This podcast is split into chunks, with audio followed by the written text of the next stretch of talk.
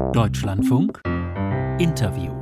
Und über das Handeln können wir jetzt sprechen, und zwar mit Jürgen Trittin, Außenpolitiker der Grünen im Bundestag und während der Ära von Bundeskanzler Schröder, selbst Umweltminister. Schönen guten Morgen, Herr Trittin. Guten Morgen. Hat Greta Thunberg recht mit ihrem Vorwurf, Politiker machen wieder viel, bla bla bla, aber sie tun nichts gegen den Klimawandel?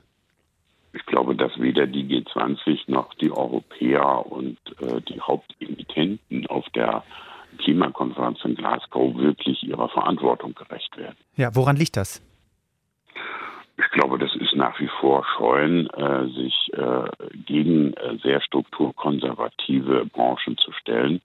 Manchmal hat man den Eindruck, dass bestimmte große Unternehmen institutionelle Investoren weiter sind als die, die 20 Staaten etwa in ihrer Verantwortung für 80 Prozent der Emissionen. Die gehen zurzeit äh, zum Beispiel aus der US-Fracking-Industrie, aus dem Schieferöl raus. Äh, da gibt es Tendenzen, nicht mehr in Kohle zu investieren. Das heißt, das Ende des fossilen Alter, Zeitalters ist in der Finanzindustrie äh, früher eingeleitet als auf der Ebene der Staats- und Regierungschefs. Ja, wo Sie gerade die USA ansprechen, ohne die USA wird es ja nicht gehen gehen, zweitgrößter Emittent nach China. Äh, Joe Biden wollte eigentlich Klimapräsident werden. Jetzt hat er in seinem billionenschweren Infrastrukturprogramm allerdings genau die Klimaschutzaspekte beerdigt, mehr oder weniger, oder zumindest den größten Teil, weil ihm am Ende schlicht die Mehrheiten fehlen. Ein Senator aus West Virginia, der, wo in West Virginia wird ja ganz viel Kohle abgebaut, der sträubt sich gegen diese Pläne. Scheitert die globale Aufgabe Klimaschutz am Ende immer doch wieder an Einzelinteressen auch?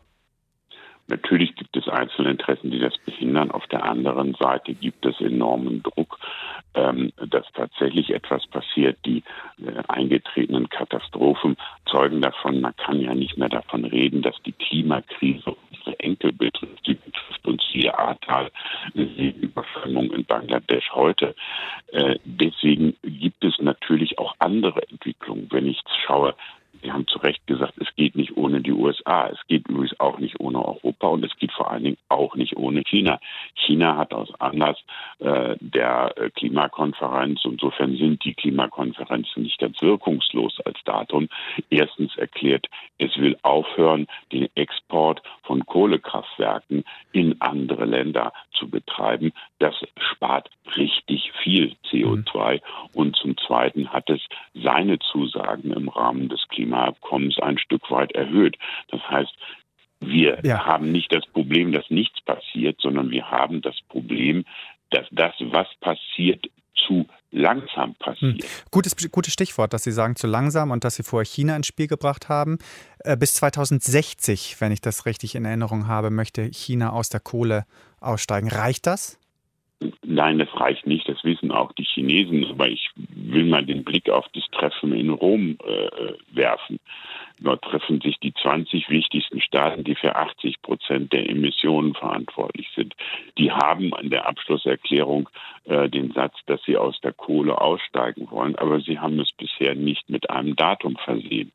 Äh, gerade diese großen Staaten haben dort wirklich eine Chance, äh, diesen Weg zu gehen. Sie hätten einen zweiten Weg gehen, der etwa auch ihrer Wirtschaft helfen würde.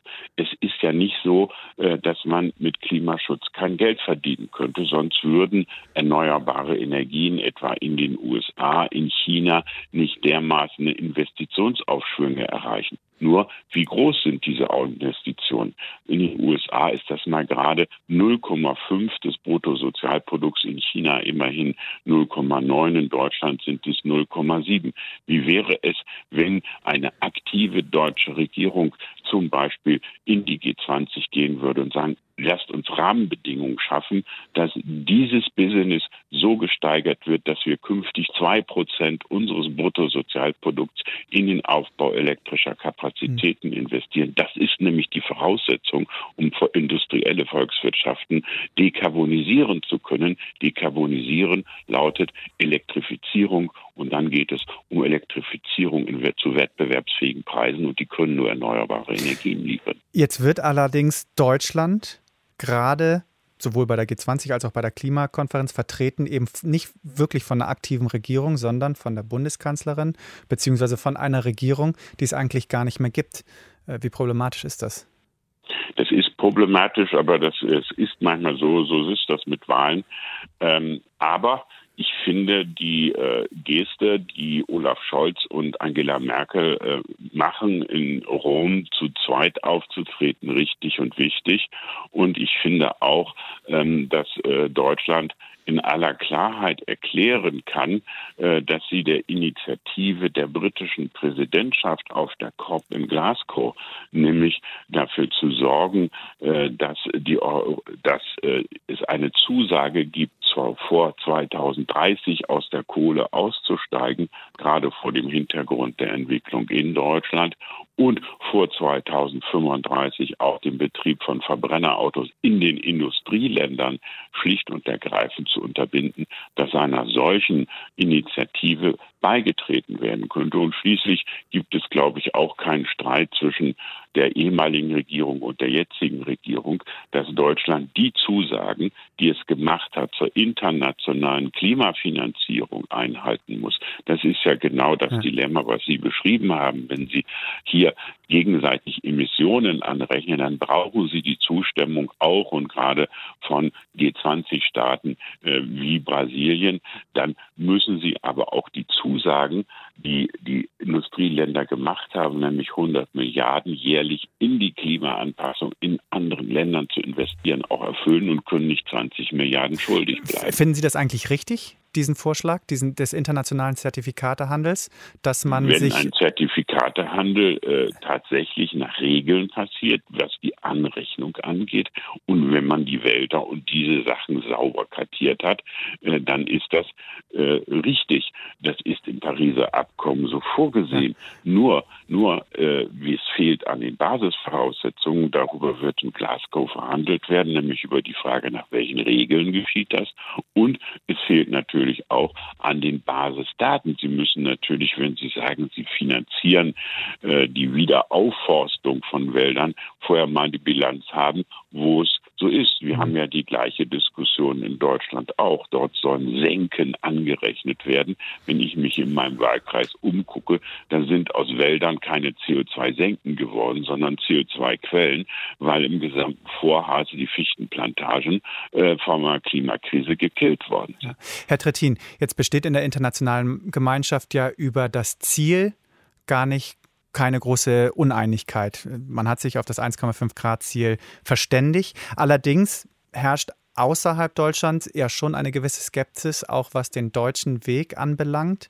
Atomstrom erlebt gerade eine Renaissance als Baustein hin zur Klimaneutralität, zumindest in den Planungen. Kann es sein, gerade mit Blick auf die bescheidenen deutschen Erfolge bisher beim Einsparen von Emissionen, dass die anderen recht haben? Nein, Atomstrom liefert fünf, nicht mal 5 Prozent, genau 4,7 Prozent der globalen Primärenergie.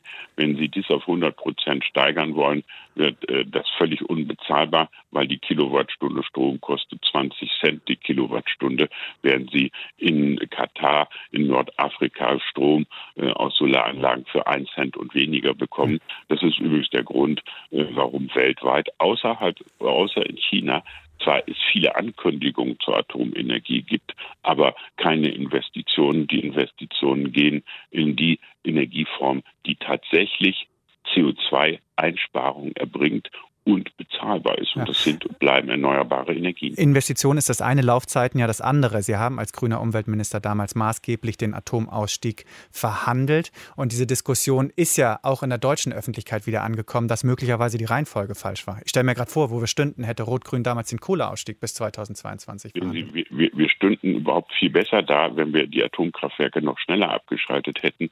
Dann würden wir nämlich äh, nicht ständig Windparks äh, abschalten müssen, für die wir trotzdem bezahlen müssen, weil äh, diese Grundlastkraftwerke zu blöd sind, mit schwankenden Einspeisungen klarzukommen.